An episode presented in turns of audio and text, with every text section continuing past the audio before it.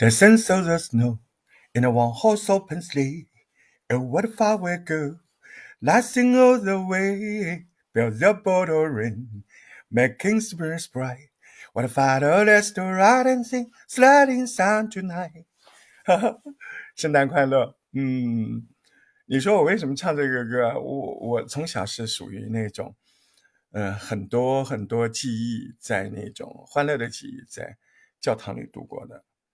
但是我我不是基督徒，我也我没有这个信仰，嗯，就是机缘巧合，可能那个时候，呃，我们家附近的教堂缺小孩吧，我就混进去吃东西，然后他们发现这个小孩，哎，好像跟着节奏唱的挺好的，就把我搞到这个叫什么小羊会，嗯，不是现在这个羊啊，人家那个小羊会不跟这个羊一点关系都没有。啊，就是，对，就是小杨会成长了之后，就，嗯嗯，唱的比较不错的人就会进入那个唱诗班。嗯，其实理应是应该，呃，已经参加这个，呃，信仰的人才可以的。但是我就是没有啊，啊，我一直就没有说，嗯，是因为某个某个信仰去的，我就觉得好玩，嗯。很奇怪，我如果要试的话，我早就试了吧，对不对？嗯，我参加过好多好多次的这个圣诞节的平安夜的这种演出啊什么的，各种教会的，嗯，除了今年，嗯，我不敢去，对不对？我要我要跟我的家里人待在一个稍微安全一点的地方，对，所以今年的心情也应该是。蛮复杂的，嗯，今天早晨跟爸爸聊起来这个事情的时候，嗯，有人说，哎，别忘了，嗯，今天是个节日呢。我爸说，可以啊，你就把当个节日过，呃，人生都过了这么多年，对吧？每个人都活了好多好多天，嗯，其实是不是节日不都人定的吗？主要你心里想什么。每次到了这种新年呢，或者是一个特殊的节日啊，嗯，我觉得一个最大的好处是，你会想一想，嗯，过去这一年你怎么过的啊？未来你有什么憧憬？嗯，好像今年，嗯，由于羊羊羊，大家好像想的更多一点，但是，但是你觉得？大家今年是不是都稍微有点悲观？嗯，所以呢，我想起来，对，小时候，嗯，在那个 教会里呀，在这个圣诞的时候接受过很多礼物，因为好像 Merry Christmas 和圣诞节是要送礼物的。播客不就讲故事吗？那我就讲个故事送给大家了。嗯嗯。这个故事其实要做礼物的故事，嗯，我想了很久，所以我就讲一个，嗯，讲一个蛮有趣的故事。那么这个故事呢，嗯，是中国明朝时候的故事，嗯，这个故事离现在明朝嘛，离现在，嗯，有四百多年了吧？对，四百多年。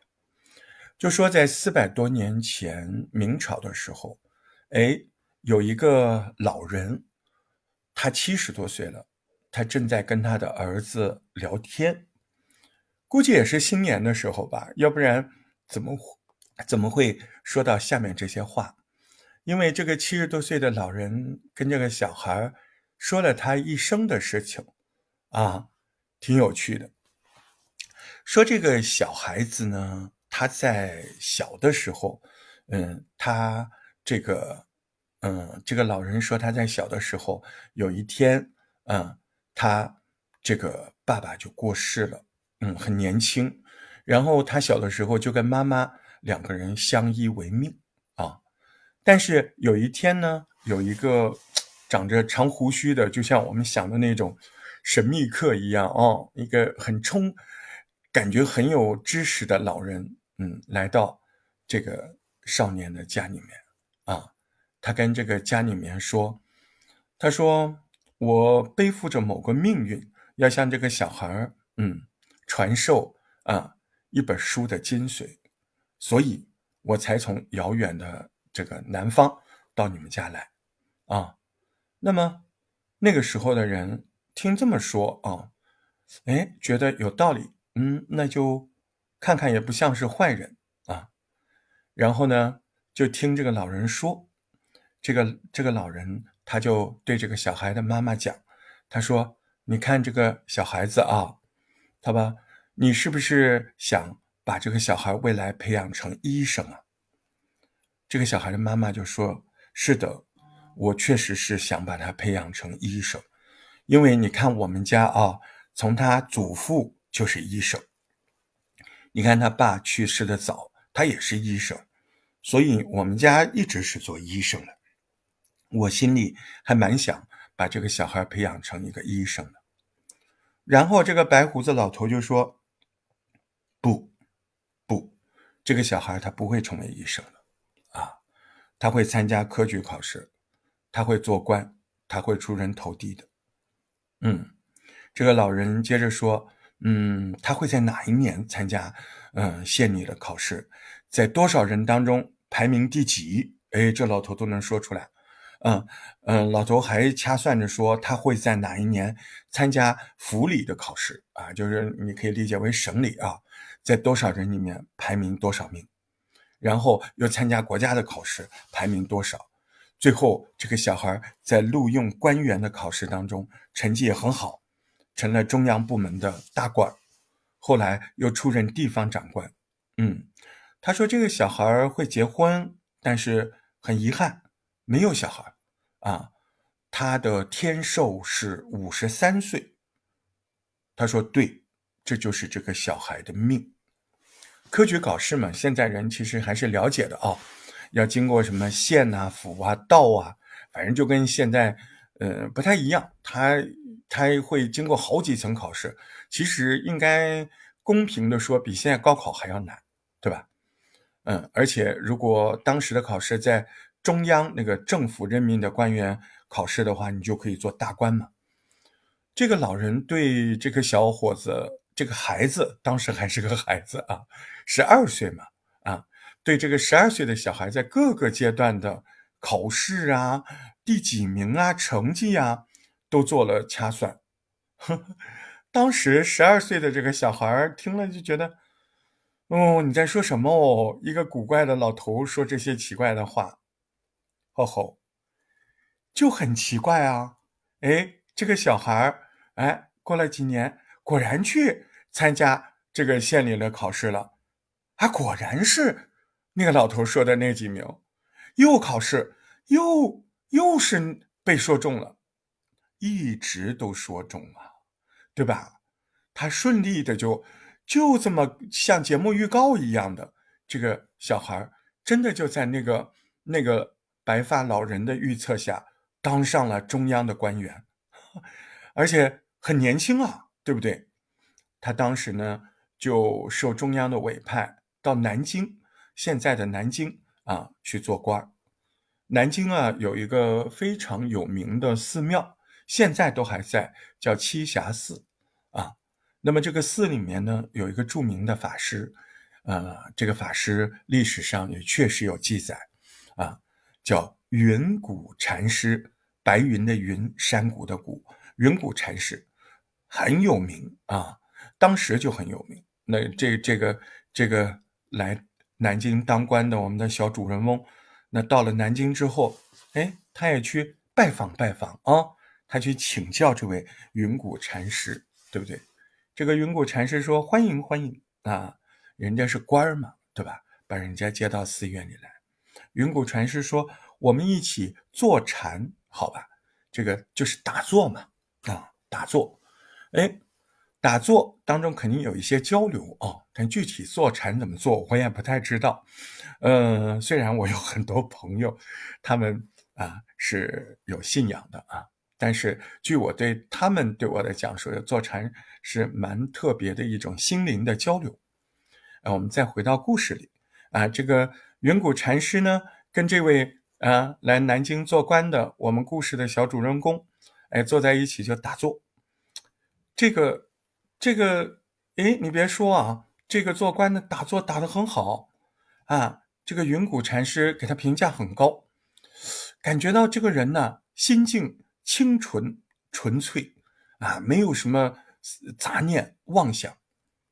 这个云谷禅师感觉很吃惊啊，觉得这个人很年轻啊，他怎么没有一丝一毫的杂念妄想啊？他就问他说：“哎，我觉得你真的很了不起啊，你是不是以前长期修行的？”你你坐禅这么沉静，感觉好像经历过很多刻苦的修行啊。那这位主人公就说：“他说没有啊，我没有特别的修行啊。啊，嗯，你这么说倒让我想起来小时候我遇到过的一个奇怪的老人。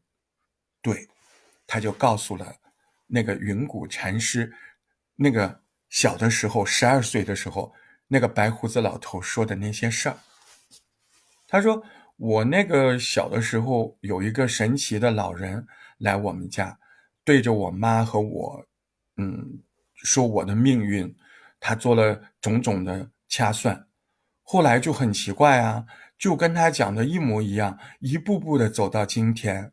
你看，我就跟他讲的一样，我现在这么年轻就做官了，啊，又到这个地方来。”啊，而且我也结了婚了，确实还没有孩子。对，我知道，可能我五十三岁就会死了，所以今后要这样要那样，想这么做想那么做，哎，这些希望野心我都没有。哎，我反正就是遵照命运的安排，把这辈子还有这么几年，我把过过好不就好了吗？哎，你看我没有杂念，没有妄想。是不是这个原因呢？本来是和颜悦色的这个云谷禅师，他听到这个叫学海啊，我们一直没有说他的名字啊，这个主人公叫学海，他现在已经是个官员了。听到这位叫学海的官员说的这个话，云谷禅师突然脸挂下来了，很严肃，半天他。说了一些非常严厉的话。他说：“本来我以为你这么年轻，这么聪明，啊，是一个开悟的，感觉是一个闲人啊，是个开悟的闲人。没想到你怎么这么蠢呢？”他说：“确实，那个智慧的、神秘的老神仙说的，我们都背负着各自不同的命运来到这个世界上，但是。”世界上哪有完全顺从命运度过人生的傻瓜呢？你要知道，命运有，但它可以改变的。世界上存在着因果报应的法则，你知不知道？啊，我修了这么多年，我不就是在修因果吗？你只要想好事，你只要做好事，那命运就会向好的地方转呢。可是你心里要老想坏事、做坏事，你想坏事、做坏事，你命运就会向坏的方向转。云谷禅师说，在我们每个人的人生中，它都存在着这样的因果报应法则：善因结善果，恶因生恶果。云谷禅师说，最早最早，我们每个人都会根据自己的命运安排人生。但是呢，在这个过程中，我们就会遭遇各种各样的事情。在遭遇事情的时候，你有想好事、做好事吗？那你的人生就会朝好的地方去走，叫命运好转，对吧？但是你如果想坏事、做坏事，那命运也会逆转，向坏的方向行进。这就是人生啊，学海。你看，这么年轻就当了官，其实秉性也很正直。他听了这个云谷禅师的教诲之后，很是有触动。嗯，他离开寺院，回到家里，就跟他的夫人讲：“他说，我今天跟了一位非常有智慧的人相会，我学到了很重要的东西。所以啊，夫人，从今以后，我们都要尽可能去想好事，做好事。他这个夫人也是很聪明正直的，嗯，他就说：“他说，如果你真的那样想，我就跟你一起，我就提醒你，你也提醒我，我们以后每天我们就互相提醒，哪怕是一件小事，只要是好事，我们就一起想，一起干。哈 哈你看，你别忘了，这个故事不是我在说给你听，是四百多年前。”一个七十岁的老人在跟他儿子说：“所以呀，你现在反应过来了，他并没有在五十三岁去世啊，对不对？他活到了七十多啊。”这个七十多的爸爸就跟他儿子说：“他说儿子，你看你爹的人生就是刚才讲的这么个人生。”我如果不是在栖霞寺，我没有遇见这个云谷禅师，我如果没有听到有关因果报应法则的教导，我如果没有跟你妈商量好，我们不管大事小事都要用心做事，我们可能没有你，也没有今天，啊，因为当时命里就说我五十三岁就要走了，但是你看。我都七十多了，我还活得这么硬了，啊！你看这个故事，它是我今天的礼物吗？不，这个故事是我今天礼物的一半啊！这个故事，它是一本著名的明朝的书籍所记载的，这本书叫《阴质录》，阴阳的阴。志呢很难写，上面一个挂耳一个布，下面一个马匹的马，音志录啊，袁了凡的书啊，比较可惜，嗯，大家可能对古代的一些优秀的书籍有很多很多的了解，但是好像音志录就是咱们现代人有些人知道，但知道的人好像不是那么多，更多的人居然。还是从一本日本的非常优秀的老人，从他那里知道的。那个老人，他也挺有意思的啊。那个老人也是非常有故事的人，而且他对他的人生、对他的民族、国家还有这个世界贡献都挺大的。这个人他是。二战时间出生的，二战前，对，他是个日本人，他嗯是鹿儿岛的，鹿儿岛你可以这么理解，反正在日本算是一个呃嗯比较小的地方啊，就是像我们说这个三线城市啊小县城啊，类似于这样的地方，对不对？嗯，那么他在那个地方小的时候呢，嗯。家里非常的普通啊，他呢小的时候也看不出来，嗯，像是个聪明的小孩儿啊，不像刚才那个故事里啊，一路做乖，一路怎么样？没有，这个日本的小孩儿从小就挺调皮的，嗯嗯，怎么说来着？他从小的时候呢，成绩非常的普通，而且经常调皮捣蛋，嗯。他们的老师也觉得，怎么说来着？他连普通的中学都考不上。哎，十二三岁的时候还得了肺结核。你说一个十二三岁的小孩得了肺结核，学习又不好，就不想念书了啊？这样一个情况，哎，他们老师还是挺负责的，就觉得嗯，劝他家长就是还是要念书。哎，然后这个人呢，他第二年病好了一点。肺结核好了，他就进了私立中学读书。哼，读书的第一年，他家房子被美国飞机给炸了，飞炸成了渣儿，啊，房子也没了。嗯，十二岁的十三岁了，房子没了，啊，肺结核刚好。嗯，他爸没工作了。嗯，他爸原来是开那个印刷厂、印刷店啊，然后一家人啊，房子倒了，工作没了。嗯，自己肺结核刚好，学习又不咋地。哎，就是这么一个现状，嗯，就这么艰难的活着呗。后来他上了高中啊，也是高中老师劝的，呃，觉得不管怎么样再艰苦啊，还是要让小孩上大学。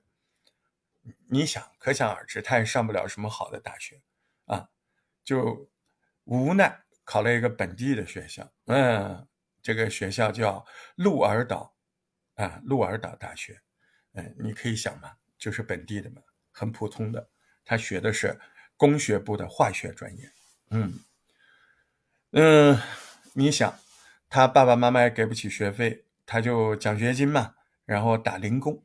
嗯，自己每天那食堂是吃不起的啊，他每天他要骑自行车啊到家里，反正就在一个城市啊，每天回家吃饭，就这么紧紧巴巴的哎把大学念完了。呃，他是一九五五年大学毕业的，一九五五年，嗯，朝鲜战争刚结束，那个时候日本一塌糊涂，对吧？就业困难啊，这个呃大家都找不到工作。而且你想，他这个大学又不是很好，对不对？嗯，他他肯定更找不到工作嘛。当时他找他天天找不到工作，他开始练空手道，你知道吗？他想加入黑社会，因为他觉得他自己力气还不小，那怎么办呢？不行就去黑社会吧，啊，学学空手道。就在这个时候，他大学的老师觉得不能这样啊，帮帮他吧，哎，给他到处推荐，总算给他找到了一个工作。啊，这个工作还不错，嗯，他来到了大城市啊，不是东京，是京都啊，那也算是蛮大的城市了，哎，他就去京都了，那，感觉终于找到工作了，好像还是一个不错的工作。这个这个京都的这个公司是生产什么的呢？是生生产那个高压线上面不是有那个磁的，那个是绝缘用的嘛？就是让这个高压线啊套上这个磁的瓶子，它就可以把线跟线隔开嘛。嗯，就生产这个东西的。哎，因为他们老师有一个朋友在那个技术部当部长，就是当哎就车间主任吧，就这种管理的。就通过这个关系让他进了。他满心欢喜的进来之后，来到公司，他心里都凉了。为啥呢？因为当时那种情况。那二战日本是战败国，对吧？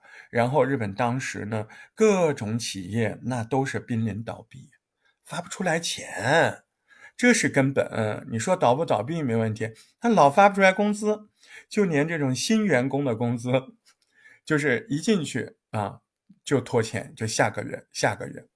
那你说公司其他人们，那更不要说了，早就在天天抗议。就是啊，反抗、罢工，就是这种情况。当时想，哎呀，老师好不容易介绍我来的公司，我不能跟人家混，对不对？我不跟他们那样，我好歹我考虑我老师的那个哦面子。嗯，虽然嗯我可能不想在这待很久，但是我待一天干一天吧。啊，还是好好的干吧。嗯，而且同一批跟他一起来的四五个也是大学毕业生们。一个一个一个都不见了，嗯，他说到了那年的四月份，啊，他是四月份他入职的，到了秋天啊，那个公司就剩他一个人了，那个部门，哎，你想就在那个就业很难的时代，他想哪个公司不是这样呢？我要是辞职了，我连个这样的工作都找不到，哎，其实。他也承认，他也不是不想找，他不是没找着吗？没找着就待着吧，对不对？好歹这里还有个地方住，对不对？好歹还能够说我有个伴儿，哎，待着嘛，那就好好的看看这个公司干嘛的嘛，对吧？当时这个公司分配给他的是精密陶瓷的研究工作，嗯，反正生存环境这么差，对不对？那就逃离逃离吧，搞搞专业吧。就抱着这样的念头，哎，这个人他就全神贯注啊，就在这个研究中找乐趣。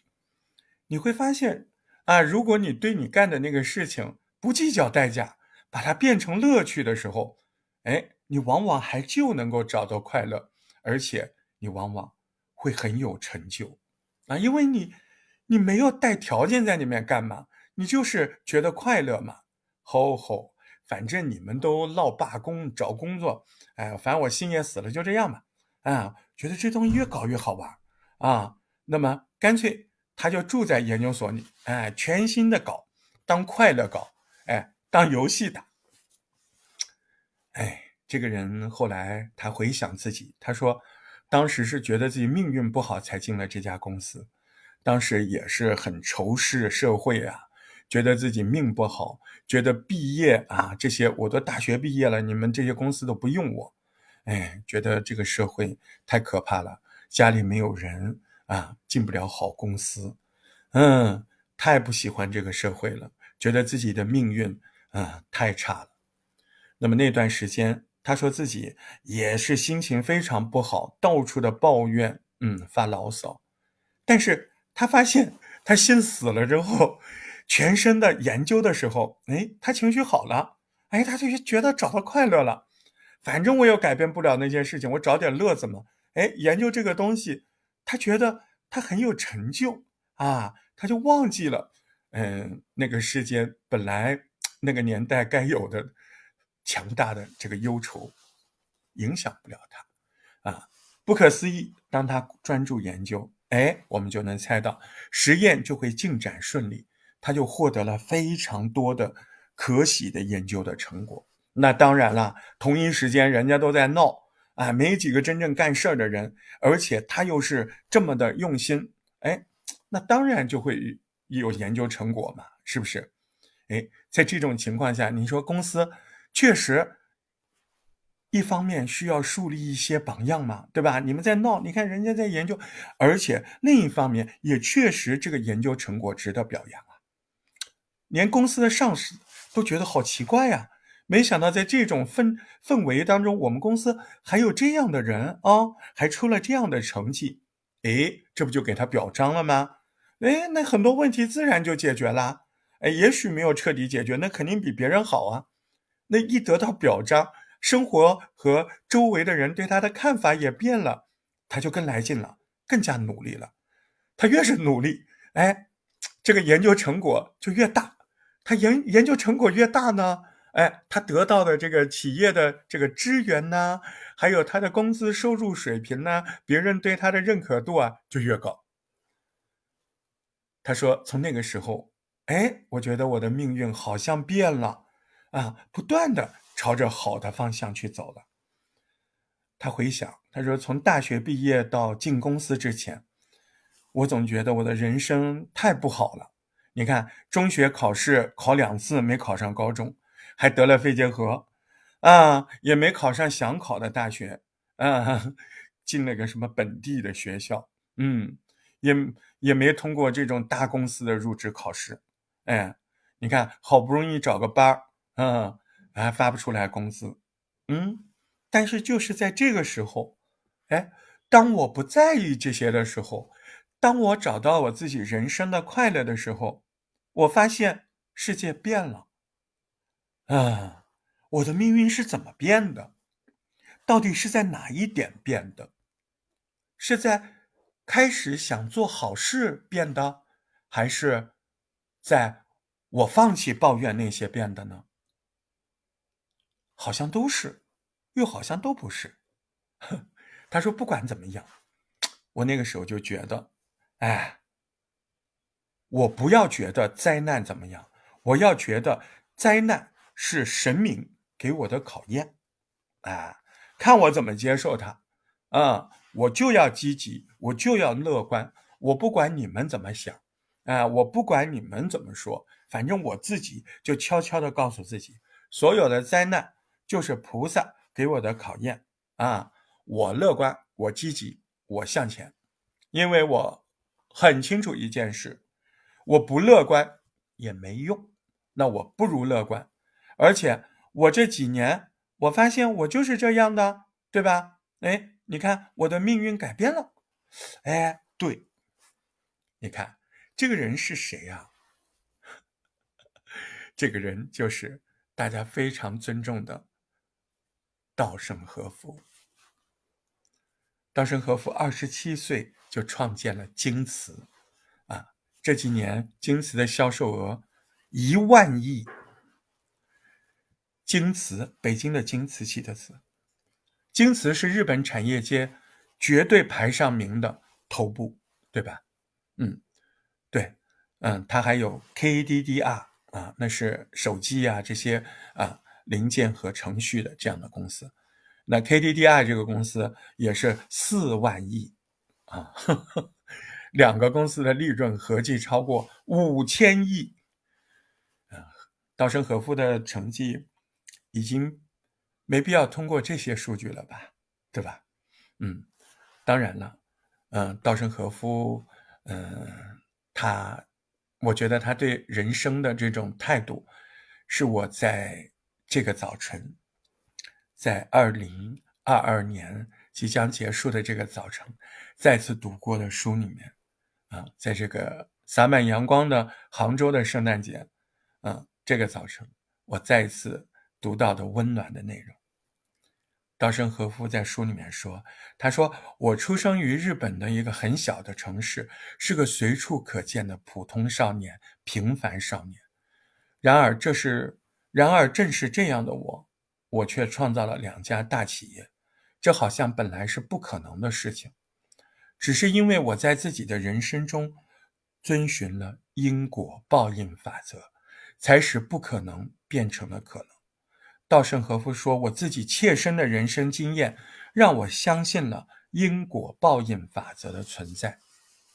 人往往容易接受命运的摆布，但是你在人生中，你只要坚持想好事。”做好事，你总是乐观向上，你总是积极进取，那我们的人生就会朝着好的方向发展。他说：“呃，幸运的降临其实也是一种考验。”稻盛和夫说：“实际上，自然或者神灵有时候会赐予我们意想不到的好运啊，比如有时候一下子会让我们中间的某个人万贯财富。”日本曾经经历过很多泡沫的不景气的时间啊，也曾经经历过非常经济爆发的时光啊。当时很多经营者沉醉在成绩之中啊，巨额的财富之中，股票啊、房产呢啊、金融呢，让他们啊惶惶不可终日，不得了了。他觉得很多当时的日本很多冒出来的那种巨富。在什么报纸啊、杂志啊、广播啊，粉墨登场啊，都很会说呢。他们都感觉是他们凭借自己的才能和智慧啊，创造了那样的辉煌。但是历史告诉我们，好景都不长，泡沫一旦破裂，这些公司都破产，这些经营者都陷入了危机，有的甚至跳楼啊，身负巨额债务啊。稻盛和夫说。他亲眼的看到了不止这一幕，一幕一幕又一幕。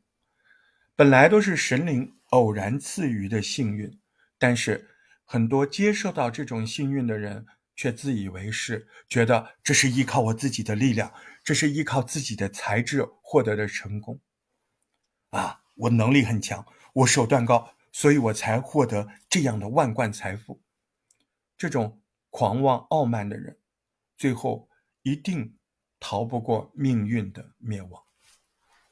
稻盛和夫在他的文章里说：“中国古代典籍书经里说过，满招损，谦受益。”你看，稻盛和夫对我们中国的历史的书籍学习的这么透彻，而而我们一个还读过大学的我，啊，还觉得自己挺啥的，你看，羞愧呀。真的，嗯，总觉得自己已经沉下来很多很多了。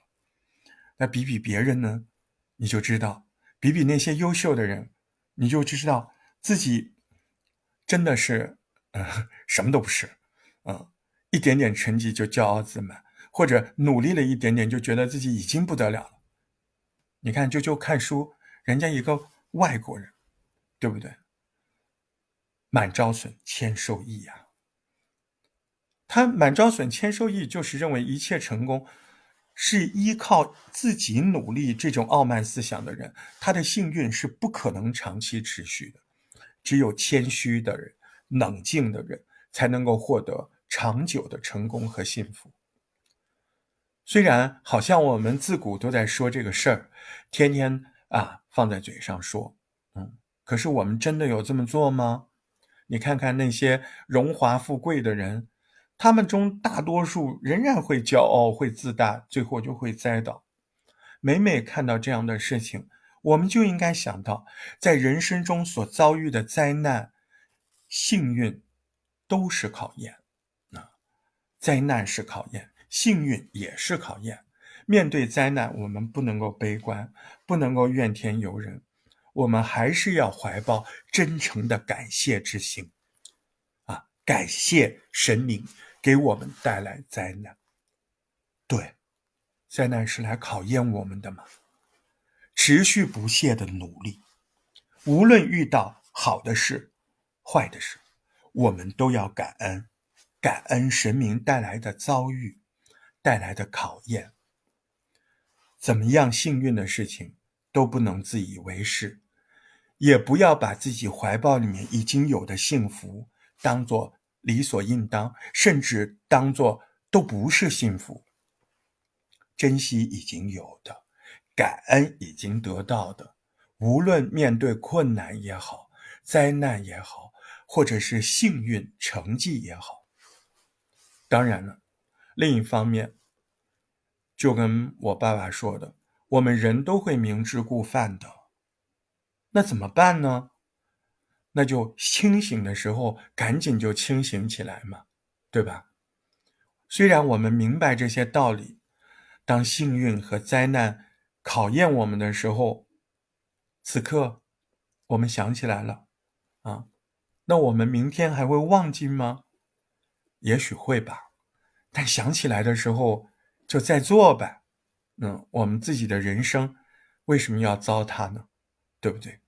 在这个温暖的、充满阳光的二零二二年的圣诞节，迎接二零二三年之际，这个算是诚意满满的准备吧。这个故事就当一个礼物送给你们，也送给我自己。嗯，无论是。灾难也好，还是幸运也好，都要感恩，都要想好事、做好事。只要乐观，命运存在，但是会由于我们的乐观，把命运往好的地方走。所以，Merry Christmas，祝你在新的一年越来越好，而且是自己要的那种好，是自己坚信的那种好。大家一起好，感谢您收听我们的节目，也感恩过去的一年大石头播客创作营的所有的小伙伴。我觉得此时此刻，我更加感谢你们选择了我，更加感谢你们对我的支持。在新的一年，大石头一定会更好的陪伴大家。一定会想出更多更有趣的分享和学习的方式，让我们在这个世界上的每一天都变得更好。我们要想好，我们要做好，我们一定会变得更好。Merry Christmas and Happy New Year！